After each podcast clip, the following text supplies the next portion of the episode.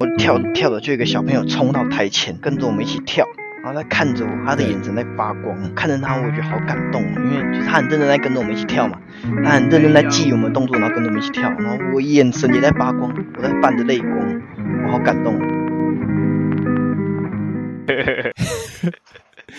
没错，就是要这个笑声。修哥，Are you ready？开始哦。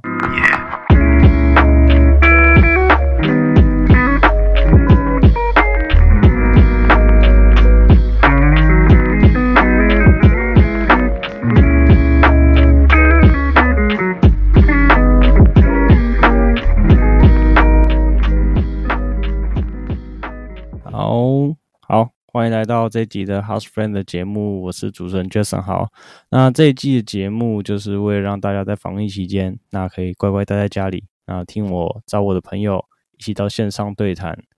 那希望大家在对听完我们的对谈之后，然后对于防疫过后的日子有更多的期待，还有更多的可能性。那也是我们这次节目宗旨 New Talking New Life 的一个 slogan。对，好，那。废话不多说，我们现在欢迎今天的大来宾，修哥，你在吗？哎，hey, 大家好，我是宵夜。嘿，OK。哦，我要介绍一下我的职业嘛，对不对？嗯嗯嗯，没错，OK。我是个舞台剧演员，但是呢，我舞台剧演的太差了，所以我只能够靠外送去过日子。靠外送就对了。没错。你之前第一次跟我见面的时候，你是怎么自我介绍的？哦。你就问我嘛，你就看我长得英俊潇洒、风流倜傥，你就问我说，哎、欸，我做什么职业的？然后我就说，你是要问有钱的还是没钱的？哎，现在这个社会，你想要靠兴趣过生活，真的是不容易啊。我那时候就是对你这句就特别有印象，我没有碰过一个人，他我问他说你现在做什么工作，然后他还有给我选项说，哦，你说的是有钱的还是没有钱？你有在攀岩嘛？对不对？对啊，对啊，没错。我跟你讲，攀岩场最美的风景。嗯就是穿运动内衣的各式各样的女孩哦，哎呦，那个运动内衣转动的那个腰，那个、嗯、那个大腿那个出力，你都不是在看石头，我肯定要看他怎么样去运用那个嗯那个肢体呀、啊，转那个肩膀啊，然后那个屁股啊怎么移动啊，重心的偏移，你也是看得很入微，肯定肯定。你有问我们一个问题啊？你说那样子算有没有机会？你可以说明一下大概是什么样算是有没有机会？哦，可以啊，可以啊，我那个时候就是去到那个嗯。去到仲威家嘛，啊，仲威家不是有一只嗯很可爱的那个吉娃娃，嗯、那是吉娃娃嘛？啊，不重要，好，哦，不重要是，反正他不是很喜欢乱骑，骑我们的脚啊，我们的手啊，然后骑完你的脚跟手就会湿湿的，对，不是在嘴巴的地方，是在比较偏比较偏下面一点的地方。嗯、他就是那个现在我们要进到他家，他会有那个呃酒精洗手液，他就是类似这种角色。哦，可以可以可以。OK，好，你继续说。哎，我我就觉得很有趣嘛，我就把那只狗拍下来，然后发文给他说：“你看这一只狗是我妈寄，他、嗯、哼对我一见如故。是，我们这么久没见面，一见面他就想要骑我。对，他大概是唯一对我有兴趣的生物了。然后那个女生就说：‘哦，你真的很有趣，也许以后有机会可以在攀岩场遇到。’所以你是说那那一次你看到那只小狗的时候，然后你就传立刻传这个讯息给他，然后他这样回复。然后你觉得这样是怎么样？嗯。”那他有后续，你还有在回复他吗？哦，有，我们后来又聊了一下。OK，啊，他回复你的态度是怎么样？积不积极？嗯，他讲话内容言之有物吗？还是其实没没什么意义，都是 nonsense 的一些对话？这还可以，因为我们在后面我们就有一点，嗯、就就聊冲浪。哦，我们到后面就聊冲浪，所以其实是有共同的话题，然后是可以聊得起来的。呃，应应应应该吧，应该吧。如果要我啦，用一个客观的角度来做一个科学上的分析的话，我觉得这一种的对话最大的一个重点是，第一个是对方回复的态度。他如果明显对你没有兴趣，那他就会不回复你，或者是很久才会回复，或者是乱回复。那第二种就是他讲的话内容是什么？如果他讲的话内容就是 nonsense，就是完全没有意义，他只是想要把你每一个话题据点，或者是把它带过去，那也就是代表说，这个也是第一点的其中一点，就是说他觉得不需要再继续跟你对话下去了。大概可以用这两个点下去判断说，你们有没有一些 chemical reaction？对，烙印意哦，就是男女之间的化学反应啊。还有男朋友。反应的几率会比较低一点 不会啦，如果反正聊到后来就感觉比较没有兴趣，嗯、然后到最后他就已读我了，我就很难过。不会啦，就是有男朋友的好处就是你只剩一个敌人，擒贼先擒王，这样子蛮方便的。啊，你什么时候要擒贼？擒贼吗？你说擒什么贼？我怎么知道？黄金贼嘛。你现在不是没女朋友？你现在不是没女朋友？对啊，对啊，对啊，现在没有。那、啊、你什么时候要去擒一个贼？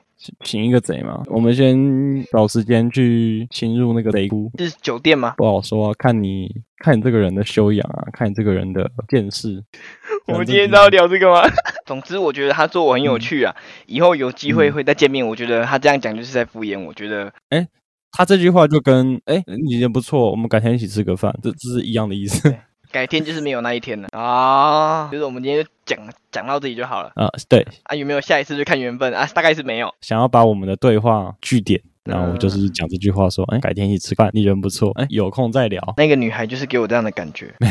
嗯，好，没关系，我们还是聊点今天的话题好了。没错，聊一点开心的话题，这个伤心的往事就不要再提了。不会，不会，不会，没有什么是伤心的，没有什么路是白走的。嗯，哎，当初你说你是怎么踏入剧团圈的？嗯，我真的很巧，哎，真的很巧，我那个当兵刚退伍，然后我们的剧团就开始了第一次的演员甄选。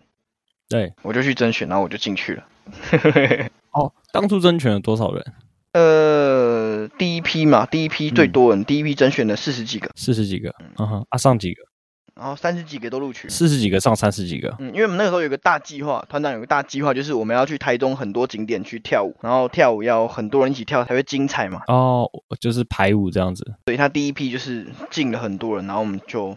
练了两个月，都去很多地方去跳舞。为了跳舞要拍那一次的企划，要招这么多人进来剧团嘛？要不要考虑直接发通告，或是找灵演就好了？哦，没有没有，就是团长他是说，他就是希望能够找到台中在地的人，然后对演戏有兴趣的加入我们剧团，然后我们一起成长。哦，所以你们剧团除了演戏之外，也还有就是可能跳舞这一类的演出，这样。就是舞台剧就有包含跳舞。哦，跳舞也算是其中一个环节。对对对，唱歌算吗？唱歌算呐、啊，就是舞台剧也有很多是歌舞剧嘛，他就唱歌跳舞。对对对对。哦，所以你们也会做这方面的训练，就是唱歌。比较偏跳舞，比较偏。对，就是我们是偏那种儿童剧，然后可能就是教小朋友跳舞那一种。啊，是用放音乐，然后边跳。对，就是演到一半，然后我们突然跳起来。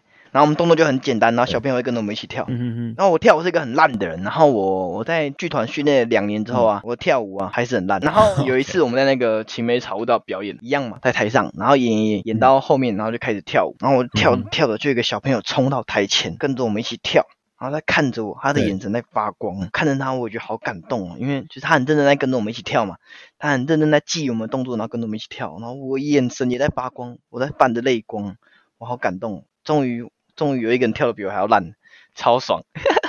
所以你是全团里面那一次表演里面可能跳的不尽人意的一个，啊、绝对不是那一次表演里面，是每一次表演里面我都跳的最烂。你是你们剧团里面的一个跳舞的底标这样子。没事，我就问，哎、欸，我跳怎么样？他就说，哦，嗯，动作是差不多啊，但是要么快一拍，要么慢一拍。哦，有进步的空间，这样子。大家觉得超屌，你前面慢一拍，嗯，哎、啊，你跳到后面你是快一拍，那为什么中间到底怎么了？嗯那你当初是觉得说，你为什么想要加入这个产业？我一直都觉得能够带给别人欢笑的人是很伟大的，很伟大的，所以我希望能够成为这样的人。有谁启发你？呃，小时候的话是周星驰哦。哎呀哎呀，我记得我五岁的时候吧，我就躺在床上，然后我脚就跨在墙壁上，然后我很认真在深思哦，我想我以后长大要当周杰伦还是周星驰？反正你要先做一件事，就是你先把你的性格很周，这样就完成了。哦，是这样子是不是？这这两个选下来，你都可以完成三分之一。先完成三分之一。对对对对对，你这样讲有道理。那我艺名就先，那我就取艺名好了，艺名就叫周正修。OK OK，反正你就是先把你你的姓改掉，对，你已经成完成三分之一。所以你当初也觉得其实做音乐这块也不错。你五岁的时候有周杰伦吗？哦，我我想我想我五岁的时候，我五岁没有周杰伦。有啊，岁不是我你大我几岁？一岁，不是大我一岁，是啊，不是吧？有啦，有，我五岁的时候就有周杰伦的。我小学才有周杰伦，至少六七岁才有。你知道韦礼安吗？知道啊，韦礼安他当初在一个访谈里面，有人问他说。说你怎么会愿意就是想要加入这个这个行业做音乐，然后艺术行业这个？他就说，其实做他这份工作是蛮辛苦的，需要很多的练习嘛，表演或者是说上一些通告。嗯，他每一天的工作之中，大概有七成的时间是在做他觉得跟创作还有跟音乐其实无关的事情。嗯，那七成的时间是为了支持他另外三成有办法让他创作跟为了他的音乐。那他说他愿意为了那三成的时间。而继续做下去。嗯，你有这种感觉吗？在做就是做舞台剧的时候嘛，主要外送就是就是为了要 support 舞台剧吧。对对对对，嗯，因为舞台剧我们目前我们我们的团很不知名嘛，所以我们基本上是没有收入的，就是需要有一份额外的收入喽。你可能花七成时间在做另外的工作，然后你用三成的时间。好了好了，我回来了。那你现在在剧中，你现在担任的位置还有负责业务是什么？我负责哦，嗯，我们因为我们剧团比较特别，是我们的导演他、嗯、他对影视方面也很有兴趣，然后他一开始是学舞台剧出身嘛。是，然后后来他有接触影视的部分，接受过相关的训练，嗯、也有去接过一些呃连续剧啊，或者一些电影的角色。嗯，所以我们的剧团其实是影片跟舞台剧两个都会进行创作跟表演，这样、嗯、会有拍摄的部分，然后跟可能现场演出的部分这样子。那呃拍摄的部分的话，我就是负责演嘛，还有剪接，然后编剧的话也有稍微学一点，主要就这三个。大部分的工作都有尝试到就对了。嗯，对。因为我们是小剧团队，大家都是要互相去 cover。啊，所以你们制作人的话，制作人主要还是以导演为主，他一个他下去统筹 support 全场，没错。哦，那真的很厉害。哎呀，他很忙，身兼团长，然后导演，还有还有演出吗？呃，演出啊，然后那个舞蹈也要他设计啊，嗯、动作也要他设计啊，搞死他，灵魂人物。然后摄影他也要自己来，哇，他真的蛮厉害的。哎，那你们有做过什么作品？哦，我们最近的话，最新的是邓紫棋的《超能力》嘛，嗯、那一部是我长进的。然后在前面一点的话是，哦嗯、呃，李友廷的《如果你也爱我就好了》。哦，那一部蛮有趣，那一部我是演的算是业务，嗯、然后我去。跟大老板去酒店，然后我要讨他欢心。那一步的话，因为我我这个人是乖小孩嘛，嗯、我都不抽烟，的不喝酒，不偷吃槟榔，我也不偷吃的、啊，嗯、肯定没有去过那种地方，嗯、就不像豪哥见识广，哪里都去过啊。是你去过没有？以上言论就是代表修哥立场。啊，你没去过，你没去过，对不对？不好说，不好说。总之我没去过。然后导演就说：“哦，你们要在酒店玩的感觉要很嗨，然后然后要划九泉，我说三小，我就不会，我就没有去过划三小。然后旁边那个女团员就开始：哎，我教你五十、十五全收。呵呵呵，我就三小，三小，你们是怎样老司机是不是？你要当一个云端玩家，就是 没去过，然后想象说好像有去过这样子。然后他们女团员呢？给我非常丰富的临场感。OK，那 他们很会演绎这样的角色。没错，他们完全成为那个角色。OK，就是非常的天资聪颖，还是他们有过演员真的就是走入不同的人生，体验不同人生的视野的感觉，可以一次活很多人的人生，好像蛮划算的。这是应该是演员最最诱人的地方吧？哦，你说你们还有 cover 那个如果你爱我就好了，呃，那首歌啊，那首歌我蛮喜欢的。哦，真的吗？对啊，那首歌的制作人是那个韩立康，他之前做过另外一部作品是那个 Western Hazy 的故障这首歌。我那时候听到，我第一次听到如果你也爱我就好了这首歌的。他那时候他的背景的吉他，然后还有他那段 solo，我马上就想到说，我靠，跟跟《故障》这首歌好像，怎么会有？竟然会有一个另外一个歌手也做这样子的一个配置，哦，我们都觉得。哇，这首歌也太酷了！当做素材，然后进行一个 cover 这样。哦，啊、你说歌曲的制作人是同一位？同一位，同一位。哦，所以说这首歌制作人不是李友廷啊？呃，李友廷是写歌的人，写歌的人跟制作人不一样。呃，不一样。你可以想象说，假设这样子好了，你们剧团假设今天要演一部戏，叫做《三只小猪》。三只小猪。那你不是写《三只小猪》的人，你当然不是写这个故事的人。哦，对，写这个故事的人就是歌曲制作当中的。作曲人、作词作曲人，嗯，就是写那个故事的人。嗯，你把这个故事拿回来了，你现在是这这一部戏的制作人，你就要开始想里面我要怎么制作，怎么样呈现。那这个就是你的工作。哦，所以说你的意思是说，李友廷一开始写歌的时候，不一定会有那一段吉他的 solo。那一段 solo 是制作人会，制作人会下去发想，说我这首歌要怎么做，然后怎么样配置，然后用哪些东西这样子。制作人算是说他去找资源，然后把这首歌做起来这样子。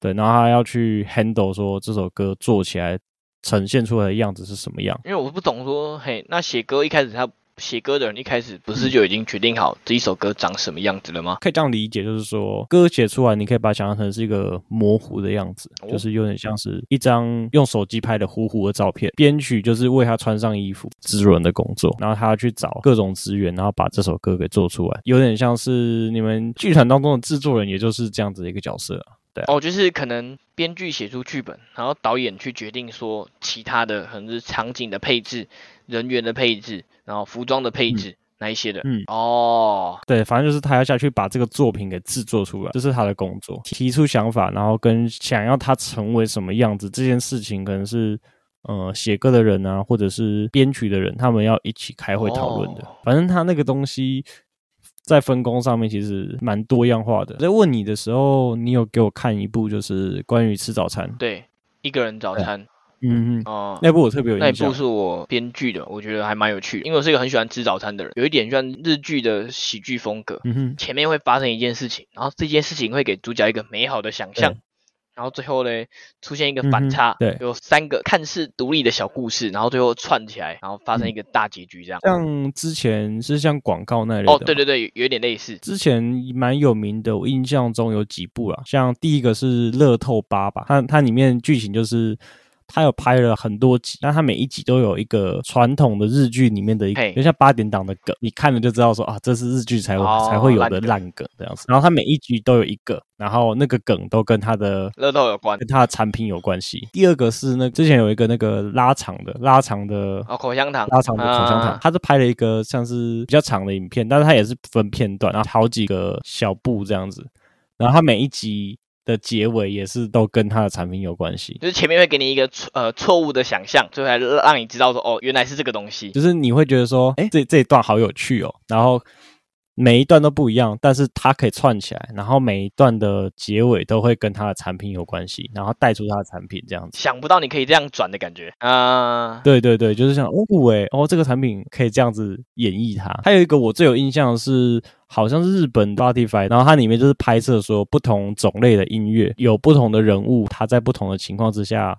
来使用这个音乐拍成一系列的短片，这样子。本他前阵子蛮喜欢拍这种短剧类的，都会放一个梗，带出它的产品的一种广告呈现形式。那你说你吃早餐那一片大概剧情是怎么样？就是我说一下好，就大概是不知道雷啊。我大概说感感受，就是说一开始我看的时候，它大概是有三四段左右，然后前面三段它是连在一起的，但是我有点看不出他们的关联性在哪里。在最终的时候，我它有一个。转折的一个结尾，它是一个温馨的结尾，让你了解说，哦，它前面这些剧情在演什么。但是在结尾之后，又有一个新的转折，然后让故事整个圆滑起来，效果就出来的这样子。这一切的故事是发生在早餐店里面，那是在一般人吃早餐的一个情境当中，这样子。因为我个人是对早餐店有很多很。美好的想象啊，就是可能是可能是阿嬷带着女儿啊、孙女啊去那边喂她吃早餐，或者是两个老夫老妻一起去那边然后吃早餐，或者是一个老爷爷坐在那边然后看着报纸吃早餐，我就觉得早餐店是一个很很温馨的地方，一种开启一天的感觉。哦，我我很喜欢你那一部是，我觉得你在拍摄那个景的时候啊，他早上吃的东西，然后看食物的那个样子，然后可能。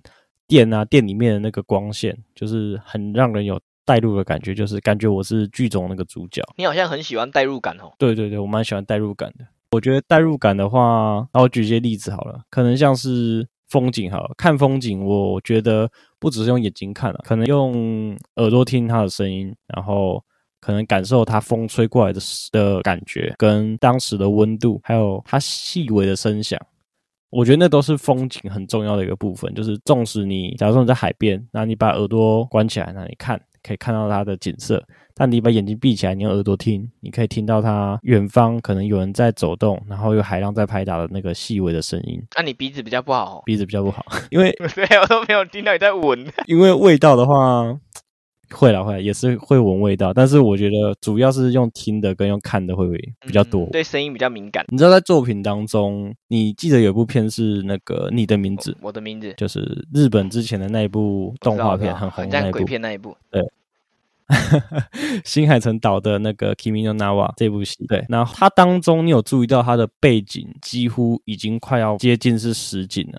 非常精细，你有注意到这一点吗？嗯，我是觉得他对那个光影的呃变化，还有那个光影的那种呈现是很用心、很逼真啊。但你说有没有到实景，嗯、我是没有注意到。嗯，已经非常精细，基本上可以说是在现场拍的照片了，就是基本上已经趋近实景了。哦、但你有注意到一点是说，他的角色还是卡通的脸，他并没有画成真人。你有注意到这一点吗？对，角色长得确实蛮动画脸的，没错。其实这有一个点，就是说他明明角色也可以做的跟真人一样，为什么他选择还是将那个角色做成动画的样子？哦，为什么呢？因为这就是也是一样，是为了我前面说的代入感。他如果说他把角色也画成是真人的样子，那这部作品、这部动漫，它就会成为。另外一个人的故事，你并不会觉得说那个主角是你。他如果他不是一个真人的话，你才会觉得对他有所想象，觉得说哦，这个是想象中的故事。那我可以把我自己想象的那个主角。但是如果那个主角他已经成为一个真人，那那就变成另外一个人的故事，你可能就没办法那么代入了那个作品当中的情节。你是说这是新海诚导演他说的吗？这是他的目的？不是他本人说的，但是这是一个，就是这部作品为什么会这样子的一个小巧思。哦动画比真人更容易让人家带入，嗯，对，因为你看到它并不是一个真正的实体，你可以去想象说你就是那个角色，你可以把它当成是你的分身。我没有想过这个方式，对啊，这是一个代入感的一个一个想法。哦，所以你更喜欢看动画？其实比起真人演的，我好像比较喜欢看动画多一点，哦，就是更有代入感一些。那我们听个歌休息一下好了。你猜我会放哪一首？你推荐给我的。我推荐给你的歌单哦，嗯《世界尽头》。世界尽头啊，是 Trash 的那一首。那首。怎么过了这么久，我还是很没用。这首歌每次去看 Trash 的现场都一定会唱，一定要唱的一首歌。对，真的，跟他一起合唱这样。他后面，他后面不是有一段啦啦啦啦啦啦啦啦，一起唱这一段。怕胖团你喜欢吗？怕胖吗？也可以啊。我记得我第一次看到怕胖团，我那个时候是在草悟道看到。然后他们在那边表演，然后我就看那个节目表，嗯、因为那一天好像有两三团，然后我就看，呃，他们的前一团还是下一团是慢慢说，慢慢说，你知道吗？我知道，慢慢说。我看时间表哦，这个时间是怕胖团，但是我又觉得说这个主这个主唱这么胖，他应该不怕胖，所以他应该是慢慢说。因为我记得怕胖团它里面有一个自我介绍很有趣，是说我们这团叫怕胖团，但是只有我一个胖子。对对对。有这个自我介绍，我那时候看到那个文案的时候，我想说，因为他是算是也是像你们导演一样，就是他们那一团的灵魂人物，歌啊、词啊、曲啊、乐器啊，反正一切几乎都是他一手包办这样子。啊，闪亮。那其实不是，我今天要分享你的这一首歌是来自三生怀的《都走到了这》。哦，好，那我们先听一下这首歌。好啊。哦。OK OK OK，听完了，真的是好听。你怎么会推荐这首歌？这首歌我之前没有听过。这首歌我觉得它的从歌名嘛到整首歌，嗯，都觉得嗯。是在对听歌的人在一种鼓励的感觉，就听完这首歌，我会觉得有一种得到力量的感觉。都走到了这，就别再回头望。那就是说，我们都已经一起努力到这里了，那我们都已经可以跨过这么多困难了，我们为什么不能够继续走下去呢？嗯。所以，他这首歌主要就是在鼓励说，你都已经努力到这边了，为什么不要继续下去？这样子吗？他是在鼓励那一些走在梦想这一条路上的人，嗯嗯、因为在这条路上其实它是很黑暗的，你根本就看不到什么光，那你就只能够就硬着头皮，然后。继续走下去，那你可能你走了一辈子还是没有结果。那你觉得这首歌有跟你个人的状况呼应到吗？呼应到吗？应该是有所感触，就是觉得说，好像其实，嗯，就你自己来讲的话，很多事情都是这个样子。就是听到这首歌，我觉得就回首说，哦，嗯、我在这一条路上，那我做了哪一些努力？嗯、其实我也成长了蛮多的。那既然我可以成长那么多，那我应该有能力继续下去。没错，每次听完这首歌都会有一种被激励的感觉，嗯、被疗愈到的感觉。嗯、我有去看一下他的歌词，就是我蛮喜欢他最后一段的 verse 的一个歌词，哦、我稍微念一下好不好？好啊。不看昨日好伤感，不留恋美好短暂，难料人生的峰回路转。关于考验的答案，自走到真理的那端，都走到了这。就不再回头看，很美的一段话，很美的一段词。我之前听他的歌最有印象的是那一首《雨的孩子》，应该是他第一张专辑的歌。嗯，《雨的孩子》。哎，今天我有去听那一首歌，它、嗯、前面有雨声，还有一个那个很像鬼的声音，嗯、我觉得好恐怖哦。鬼的声音是不是？就那个什么，哦，我觉得好恐怖哦。我当初注意到它是。那个雨 声嘛，欸、然后还有那个蝉的叫声，蝉，嗯，就是夏天的蝉。因为如果有蝉的叫声的话，大部分有那么大声的蝉的叫声，大概是在山边或者是在有很大片的树林的地方，下雨的那个雨声很细，就你可以把那个画面感整个构筑在你的脑海当中，然后再让你可以更了解说这首歌的意境在哪里。嗯、就我那时候觉得哦，很，有一种在山中别墅的感觉，就是山中小屋啊，嗯、可能夏天的时候去可能度假，外婆家，嗯，度假待在那边，然后。下午的时候听了听歌，去溪边抓鱼啊，抓水鬼啊。对 对，就是抓水鬼比较比较少一点。阿珍，你会抓水鬼而已。可是那为什么我就不懂，他为什么会放那那个？嗯，可能是一种有点像吟唱。我听到的时候，我真的有点紧张，我很怕只有我听到，你知道？应该不会了，应该不会，就是大家都有听到，那是歌手就是细心安排的一个桥段，大家都应该听得到才对。真的可以跟制作人聊一下那个。的目的是什么？也是一个情绪的一个渲染吧，就是让你听到在躲一鬼这样子。你之前做过的作品那一些的话，你觉得你理想中的作品是大概长长什么样子？你想要到达的地方目标大概是什么样？我很喜欢那一种能够带给别人启发的，哦，像是像是天才的礼物，对。天才的礼物是韩国的，不是不是是那个克里斯伊凡美国队长演的。哦哦哦，克里斯伊凡，还有没问题先生，没问题，Mr. Yes，嗯，没错。哦，那你可以稍微简单聊一下，就是他们为什么让你觉得说有可以啊可以啊。然后那个没问题先生他是 Yes Man，不是 Mr. Yes。Yes Man 那些天才礼物，他就是讲一个小女孩，然后她是数学方面的天才，然后她的她的舅舅，她舅舅是。负责照顾他的大人，嗯、他他舅舅希望他读一般的小学。小女孩好像才呃七岁吧，但但他已经可以去解到可能是硕士啊、大学那种的数学了。他就就希望说他能够过得跟一般的小女孩一样快乐，对，他可以拥有一般人的。对对对。然后那个小女孩去上课的第一天，他就觉得全班都智障。他觉得我我就就在弄我，他干嘛叫我来这么无聊的地方？是。然后最后，呃，这个小女孩她的祖母也出现了，她的祖母就是这个舅舅的妈妈。然后她的祖母就觉得说，对啊，这个小女孩这么聪明，你怎么可以叫她去读一般人的小学？她的。天赋应该拿来帮助全人类，她这个小女孩能够推动全人类的进步。那你觉得她带给你的启发是什么？那里面有一段话真的是很感动。反正到剧情到中间，小呃祖母尝试要利用舅舅没办法提供给小女孩一个很好的生活环境这个理由，把小女孩强制带走，抢走她的这个抚养权。然后在打官司的过程中，就有呃。政府派的一些智商员嘛，去跟小女孩聊天，然后小女孩就说：“嗯、我知道我舅舅是真心爱我的。”然后智商员就说：“哎是，那你怎么会知道？”小女孩就说：“嗯，因为他在知道我很聪明之前，他就要我了。”然后我觉得，我觉得说对，好感动哦。就是这一部片在探讨，我觉得最核心的重点就是说，你爱一个人不是因为他是谁，嗯、就是因为他就是他，不是因为他有特别高的天赋，嗯、或是他长得特别怎么样，是，而是我就是全心全意的爱你，不管你是谁，我都爱你。他们之间的互动啊，然后他就算你是天才，嗯、我也不希望你错失了自己的童年。我觉得你童年过得快乐，比你能够造福全人类这件事情还要更重要。他把对于对于他的这个个体来讲的他的权益跟他的他所拥有的一切权利摆在第一位。确实，就一个小孩子来讲，他年纪还小嘛，嗯、那其实。他能够做决定的部分蛮少的，因为毕竟还是大人们在抚养他，那在安排他的童年这样子。其实现在很多大人也是有一样的想法，就是大家会觉得说，哦，嗯。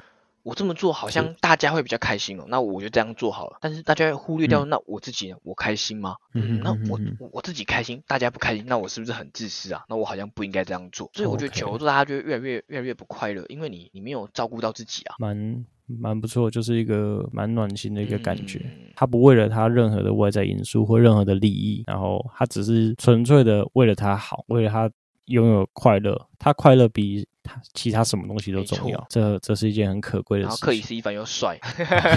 那部 你说？Yes, yes man，没问题先生。嗯、那一部是我高职看的。那在我高职以前，其实我对尝试的态度是有点排斥的，你知道？就比如说我今天在家里看漫画，然后我朋友突然找我出去烤肉，我会说不要。好麻烦，好热，我想要待在家里看漫画，好快乐。尝试是你说尝试一件事情的尝试吗？就我会觉得哦，我漫画看的好好的，我干嘛出去给你烤肉？朋友叫我去做一些我没做过的事情，我会去排斥它。我看一些书，他说其实人类对于未知的排斥是很正常的，这、嗯、是一种自我保护机制。就是你你的未知，它的恐惧，它的危险性是无限的。那么你的已知呢？就算它很糟，但你还知道它的这个危险度就在那里，对不对？所以人会下意识的去排斥未知。你知道，在现在这个社会，你对所有事情 say yes 是一件很刺激的事情哦，非常的危险。你好.我这边是这个 Adobe 教你剪接，你要你要学吗？哦、oh,，yes。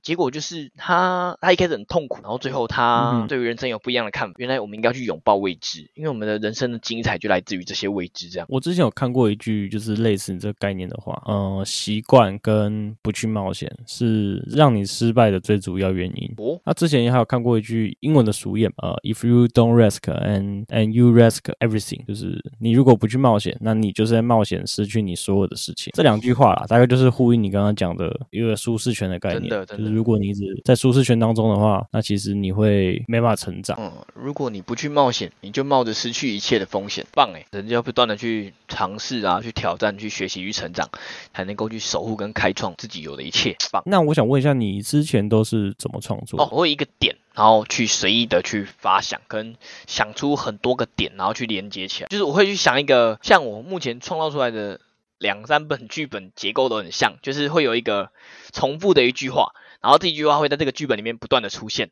然后引呃引发出不同的事件。嗯、像一个人早餐，他的那一句话就是我喜欢一个人吃早餐，然后呢就会引发不同的事件嘛。所以这一句话在那一部影片里面总共发生了四次。嗯，我我是习惯这样，就是用一句话，然后去串起整部的这个剧情，看比较少。你刚刚讲的，你每你都用一句话，然后重复的出现，然后去触发不同的事件，但是观众就可以知道说，哦哦，你这个地方是梗，就是说这一段结束了，可能是这样的效果。就这边是笑点，这样不会去 lost 掉这个笑点。棒诶，这个创作方式。那我跟你分享一下我的创作方式，好啊，好啊，跟你反过来。我是先有，假如说我一二三四起承转合，那我可能先把一二三四找出来，最重要的地方找出来。我觉得我我收集会收集，假如说五十个素材，那我从里面挑出十个配合这一次的主题的东西。假设这次主题是要拍。吃水果，那我可能就挑了十个跟吃水果有关的东西出来。我觉得最棒的十个，可能是十句话、十个画面，或者是十个呈现方式，去想他们之中的合理性，把它们串联在一起。这样子的话，我自己觉得啦，有一个好处，一个坏处。基本上是一样的，就是说，要么串的好的话，就是你会觉得很新鲜；串的不好的话，就是串的很烂。但是它有一个安全的点，就是每一个都是我觉得是最好的，所以至少在那些点上面分别来看，一定是好的。哦，对，呃，就你会觉得你你你先找出你觉得好的素材，嗯、然后想办法把它们连接在一起。对对对，再把它串联。问题可能就出现在连接的过程。对，可能在连接上面，反正素材的连接是一件很重要的事情，嗯、就是你要让它顺啊，在合理啊，呈现上面是一个 balance 的状态，才不会觉得说，哎、欸，好像看起来怪怪的。对，我从以前就是都习惯都喜欢这样子创作哦。我一直以来作文分数都都很高，哈，真的、哦。但是我我记得有一次印象很深，那一次是国文的期末考，那我们期末考都会写作文，然后老师会打分数，嗯，我记得满分是二十六分，哦，我记得我拿了二十四分，哦、全班最高。哇塞！但是老老师就说，哎、欸，你的作品很棒，但是我觉得你有一个。你的作品里面有一个奇怪的地方，就是你的东西非常的多，然后非常的跳，但是你的连接做的不够好。我就说，老师，我不服气，就是我觉得我作品很好，嗯，而且我在那个考试的当下，我有办法写出这么多不一样的素材，嗯，那我觉得这个作品已经够好。然后老师就就说，那我可以念你的作品，我说没有问题。然后老师就是在全班面前就是。念我的作品这样子，大家的说法就是，嗯，可能我当时啊，以以同年龄的人来讲，我作品确实可能比较超前一点，他们可能无法理解里面一些比较深的东西，然后他们是说，哎，嗯，有一点不是很懂，想要里面表达的意思，串联起来的话会有点糊涂。然后我当时就就是心中有这个小阴影，就觉得说，哦，我的作品有这样子一个比较大的一个缺点，在连接上面，老师给我评语是说，你的作品很好，但是在可能在不同句话或者是不同的概念上面。连接做的不够的圆滑，导致说看的时候可能有点前后文啊，嗯、然后觉得转的有点硬，或者是跳的太多了这样子。之后在创作的时候一直在做一个改正跟修正的一个方向。哦，这样也蛮好的，你从小就知道自己的弱点在哪里。对，可以这样说吧，就是这是其中一个。对，因为我对于就是自己创作这种东西，就是我小时候就觉得应该都蛮好的，因为评价其实也说实在不错。我也参加过几次校内比赛，哦、也都有得到一些名次。对，因为一般来讲的话。好的评价我我没有很喜欢看 不好的评价但是看到我会很在意就觉得说我写的东西这么好怎么怎么会这样被批评？那我就会介意。那像这个我觉得好我承认可能可以有改正的地方对啊。Ok 好。